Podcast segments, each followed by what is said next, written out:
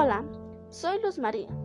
Me da mucho gusto estar este día aquí con ustedes para hablar sobre la corrupción. La corrupción es el abuso del poder público para beneficio privado. La conducta de un tomador de decisiones a cambio de una recompensa. Esto es la simple verdad. Punto número 1. Tomar malas decisiones a cambio de recompensa. Punto número 2. Abusar del poder quien lo otorga político o una autoridad. Punto número 3. Obtener un beneficio incumpliendo a la responsabilidad como ciudadano.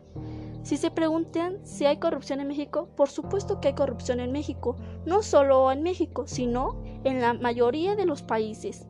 La autonomía de la corrupción es definición estadísticas problemática en México.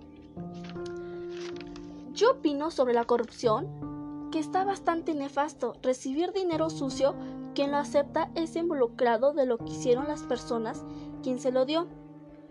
Por eso trabajan las personas, quien lo recibe para ganar su dinero limpio y con su esfuerzo. Por eso no es bueno no hacer nada incorrecto en la, en la política. Es mejor ser honesto, no tan corrupto. Y me dio mucho gusto estar aquí con ustedes, pero ya es hora de finalizar. Estuvo muy interesante este podcast, ¿no? Hasta luego.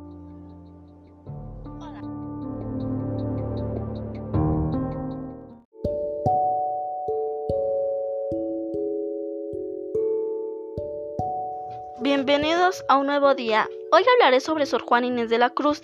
Si has tenido dudas de este tema bastante tiempo, quédate porque hoy te voy a resolver todas las dudas que has tenido en este tiempo. Juan Inés Asfaje Ramírez Santillana, más conocida como Sor Juan Inés de la Cruz, nació el 12 de noviembre de 1651 en San Miguel Nepantla. Una mujer del siglo XVII a los tres años ya sabía leer.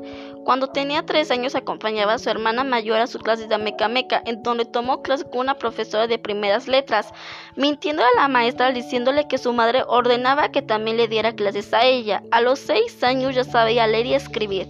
A los ocho años escribió una loa del Santísimo Sacramento en Ameca Meca, compuesto por 360 versos en español y en náhuatl. En 1659 estudió latín con el bachiller Martín de Olivas y lo aprendió según Calle en 20 lecciones. Juan de Mata y María Ramírez, hermana de su madre, entre 1663 y 1665 fue aceptada como criada de la virreina Leonor Carrento Marquesa de Mancera. Durante este periodo se hizo conocida en la corte por su sagacidad y erudición erudición.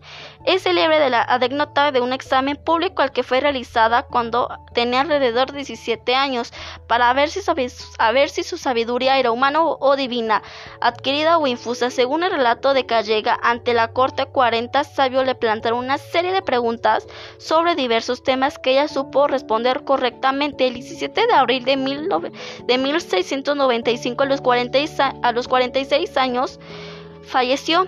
Su causa de la muerte fue tifus temático epidémico. Me da mucho gusto estar este día con ustedes, pero ya es hora de finalizar con este lindo podcast, muy interesante y entretenido. Hasta luego.